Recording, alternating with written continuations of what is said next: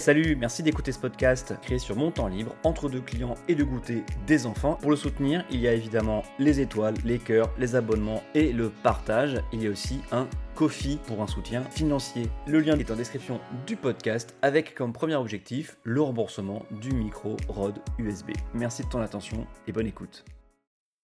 Un jour, ou peut-être une nuit, dans un bureau qui tente l'union de la gauche, ou une réunion Zoom plutôt un appel pour une vraie union de la gauche, mais pas la fausse, hein. Et, une vraie unité, vraiment en commun, ok? Et, on aurait 100 signataires, parce que c'est mieux que 100 000, hein. Euh, et les chiffres ronds, ça claque. Oui, aujourd'hui je vais me moquer un peu de la gauche, mais d'abord générique.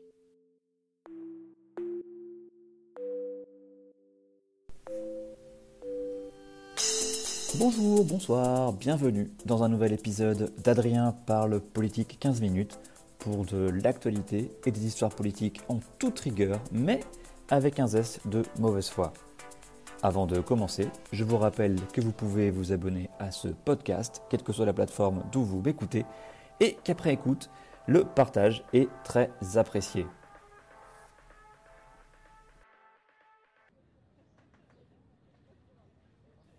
Attendez, avant de commencer, vous avez vu que François Baron avait dit qu'il ne serait pas candidat. Il a annoncé ça le 6 octobre dernier.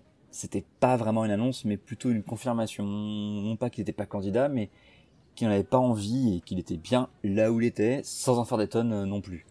On est tellement habitué au mec qui assassinerait père et mère pour arriver au sommet que tout le monde tombe des nues quand il y en a un qui dit que non, il veut pas y aller. François Barouin n'a juste pas envie c'est dingue, c'est inhabituel. Bon vent troyen à lui, hein, ça lui fera plus de temps pour sa mairie, pour Michel Larocque et l'association des maires de France, et c'est tant mieux pour lui si c'est ce qu'il souhaite. J'ai dit qu'on se moquait de la gauche? Oui, mais d'abord, les régionales en Ile-de-France. Encore que ça sera un peu... on verra. Voilà donc que la tête de liste des socialistes en Ile-de-France, Audrey Pulvar, ancienne journaliste et toute nouvelle adjointe à la maire de Paris chargée de l'agriculture euh, urbaine à Paris, lance sa campagne dans le journal du dimanche avec une mesure phare, un gros coup de poing, une claque qui est censée donner le ton pour le reste de la campagne. Je parle de la gratuité totale des transports en commun en Ile-de-France si elle est élue. Déjà, à plusieurs mois du scrutin, Pulvar place la barre très très haut. Je ne vois pas comment on peut politiquement réagir à ça euh, quand on est en face, à part être soit tout contre, soit tout pour. Sinon, en fait, c'est l'escalade. Qu'est-ce qu'on peut proposer de plus que la gratuité totale? À moins de proposer de payer les usagers pour prendre le RER e ou le métro. Remarquez, certains seraient contents. Plus sérieusement, de quoi est-ce qu'on parle? La gratuité pour les transports, c'est celle évidemment du ticket. en fait, évidemment, il faut payer à un moment ou un autre, d'une manière ou d'une autre. Dans les chiffres que j'ai vu passer, c'est plus de 3 milliards d'euros qu'il faut trouver chaque année. 4 milliards même si j'en crois euh, Pierre Cerne, euh, qui a été vice-président des transports euh, à la région Île-de-France, hein, donc il sait un peu de quoi il parle. Donc un des tweets de Pierre Cerne qui parle de 4 milliards d'euros, bon, et qui précise qu'il est contre cette gratuité. Alors, c'est tenté dans plusieurs villes aujourd'hui, hein, notamment à Dunkerque, hein, où ça marche pas trop mal. Des villes moyennes aussi le font euh, le week-end, euh, pour inciter les gens à prendre les bus hein, et pas la voiture, et ne pas embouteiller et polluer les centres-villes qui sinon euh, se retrouvent avec des parkings qui débordent et des avenues bouchées. Sauf que l'île de France, c'est pas la petite ville. Là, on parle d'une agglomération de plus de 8 millions de personnes, rien que pour Paris et la petite couronne, c'est-à-dire Paris, Seine-Saint-Denis, Val-de-Marne et, euh, et Hauts-de-Seine, et 12 millions pour euh, toute la région, avec en plus des transports déjà saturés. Je vous fais pas indécence, vous êtes francilien, hein. vous connaissez, vous prenez la ligne 13 n'importe quel jour, vous prenez le RER A sur la branche de Marne-la-Vallée, vous prenez la ligne B un peu partout, ou juste vous vous posez à la défense devant les escalators et, vous observez les gens qui sortent. Du côté de la droite, euh, c'est assez facile de réagir à ça. Hein. Il suffit de dire que c'est de la démagogie, que c'est infaisable, que la gauche n'a comme d'habitude pas conscience des réalités, et hop, emballé, c'est pesé. Vous avez votre pack droite responsable que vous pouvez dégainer à tout moment contre cette gauche qui veut rien faire que augmenter les impôts. Et comment donner tort, 100% tort à ces arguments hein Les transports en commun, c'est des demandes d'investissement colossales, hein, surtout quand on parle de métro, de RER, e de voies ferrées, de tramway.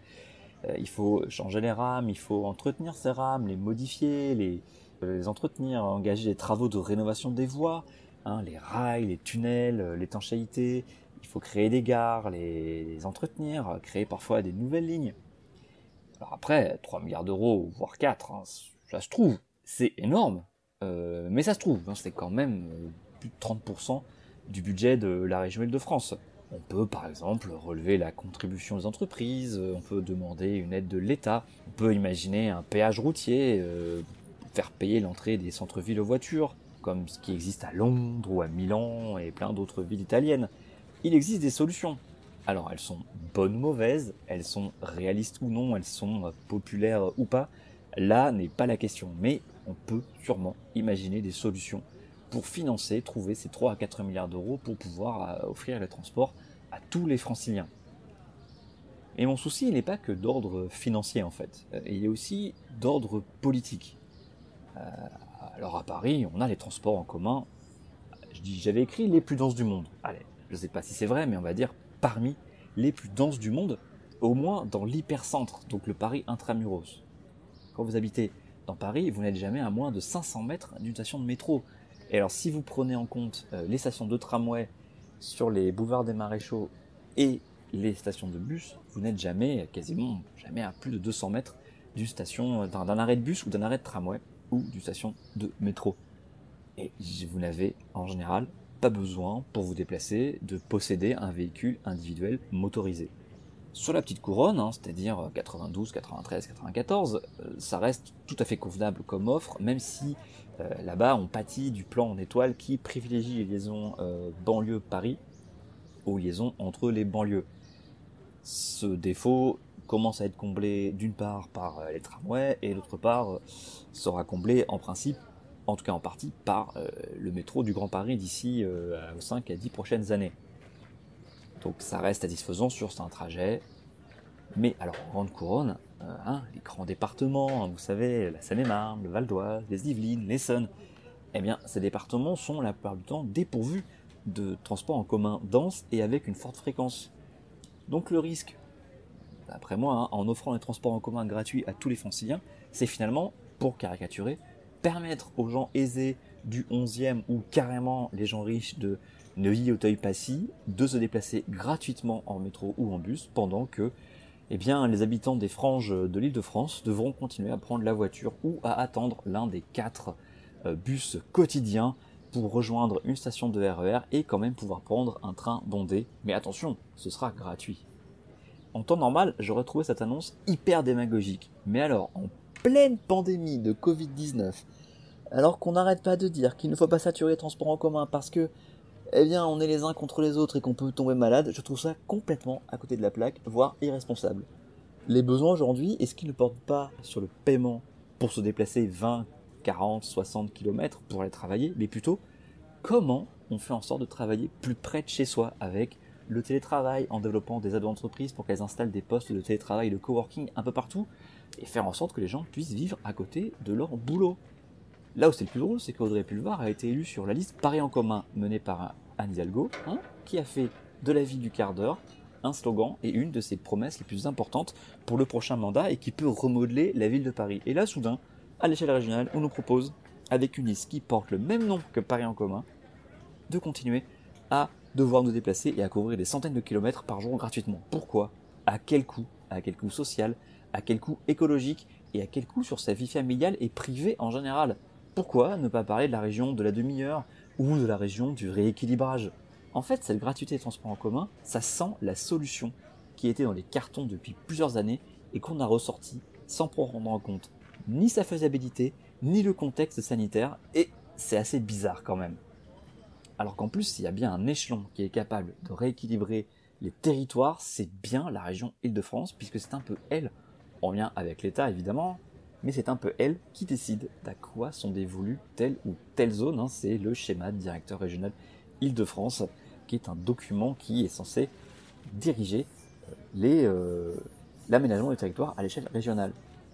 Si gratuité il doit y avoir, ça doit être un but, un horizon, en sachant que cette gratuité existe déjà quasiment pour certaines parties de la population, qui bénéficie parfois de tarifs réduits, voire de la gratuité, avec ou sans conditions de ressources, que ces tarifs préférentiels sont mis en place par euh, des départements parfois, ou Paris, ou la région elle-même, hein, les personnes âgées, les mineurs parisiens, la prise en charge de 50% par l'employeur, et ça ne pourra pas se faire à ce taux d'occupation, ni avec autant de territoires, sans solution satisfaisante. Ce sera un projet de longue haleine, mais n'imaginez pas que rendre les transports gratuits en Ile-de-France, ça sera en trois semaines, hein, même si c'est une très très belle annonce de campagne. Il a fallu plusieurs années pour faire le tarif unique du Navigo. Rappelez-vous, il y avait 6 ou 7 zones en Ile-de-France et on payait pas la même chose plus on s'éloignait euh, du centre de Paris, ce qui faisait que moins le service était bon, plus vous payez cher. Euh, il a fallu plusieurs années pour que la carte imaginaire soit ce qu'elle est aujourd'hui. Euh, la gratuité, si elle doit se faire en Ile-de-France, ça se fera en, je pense, 10 ans minimum. Hein. On est loin des effets d'annonce. Et euh, si on veut faire ça proprement, eh ben, ça ne peut pas se faire en quelques mois, ça doit prendre quelques temps, sinon ce sera un échec colossal. Alors rions un peu pour finir avec un énième appel, celui que j'ai promis au début de cet épisode, un énième appel de gauche pour la présidentielle. Il y en a certains, ils signent tellement d'appels qu'ils doivent en avoir perdu le compte à avoir mal au poignet en fait. Vous savez qu'en politique, il y a deux manières, parmi d'autres, de voir si un propos est nul. 1 si vous ne pouvez pas dire l'inverse. Exemple, nous voulons une France forte et solidaire. Personne ne dira vouloir une France faible et égoïste, ou ce sera tourné différemment. 2. Quand vous ajoutez le mot vrai à votre propos. Exemple, nous voulons un vrai débat. Nous souhaitons une vraie solution à ce problème. Qui veut un faux débat, une fausse solution? Tout ça pour dire que j'ai un peu ri à la lecture d'un appel intitulé 2022 vraiment en commun avec en plus le mot vraiment entre parenthèses, comme si c'était pas assumé totalement, hein, puisque euh, ça accumule les deux défauts. Précisons que c'est un appel qui n'a rien à voir ni avec Paris en commun, hein, la liste parisienne d'Adialgo, ni avec la liste régionale menée par Audrey Pulvar, même si des socialistes ou apparentés s'y sont perdus, comme euh, Larouturou, Dominique Méda ou des cadres locaux du MJS. Et une star, hein, je me permets d'insister parce que il a son nom avec une photo star, un poids lourd, rien de moins que le fondateur du No Sarkozy Day en 2006 ou 2007. Ça ne vous dit rien? C'est normal. Je parle bien sûr de Benjamin Ball lui-même.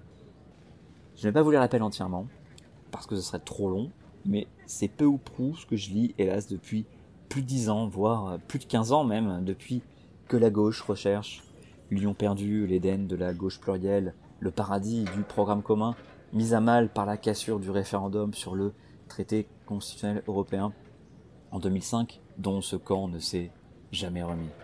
Le problème de ce texte, c'est qu'on peut difficilement être contre. Qui à gauche ne souhaite pas une république écologique, sociale et démocratique? Qui à gauche ne se revendique pas féministe et antiraciste? Comme d'habitude, le diable se cache dans les détails sur l'Union européenne, sur les choix économiques, sur le souverainisme, les euh, priorités écologiques, l'égalité républicaine. Tenez, pour vous amuser un peu, jetez le mot laïcité dans une réunion de gauche et vous verrez qu'il y a du boulot, ne serait-ce que pour se mettre d'accord sur une définition. Ensuite, si vous voulez bien finir la soirée et que tout le monde est encore vivant, vous parlez de liberté économique et là aussi, vous allez rire. Oui, c'est facile de se moquer. Et vous pouvez me dire que de mon côté, je ne tente rien, c'est vrai. Mais je doute que ce genre d'appel aboutisse à quelque chose. Sinon, à finalement se rallier à une candidature, au hasard, euh, euh, dans ce cas-là, Mélenchon, en générant beaucoup de déçus parmi les signataires. Hein, ça m'étonnerait que les membres de Génération ou les associatifs euh, présents dans cet appel apprécieraient beaucoup ce genre euh, de choix. Merci, merci d'avoir écouté cet épisode d'Adrien parle politique 15 minutes. Pensez à vous abonner, quelle que soit la plateforme d'où vous m'écoutez, Spotify, Google Podcast, encore ou Deezer et tant d'autres.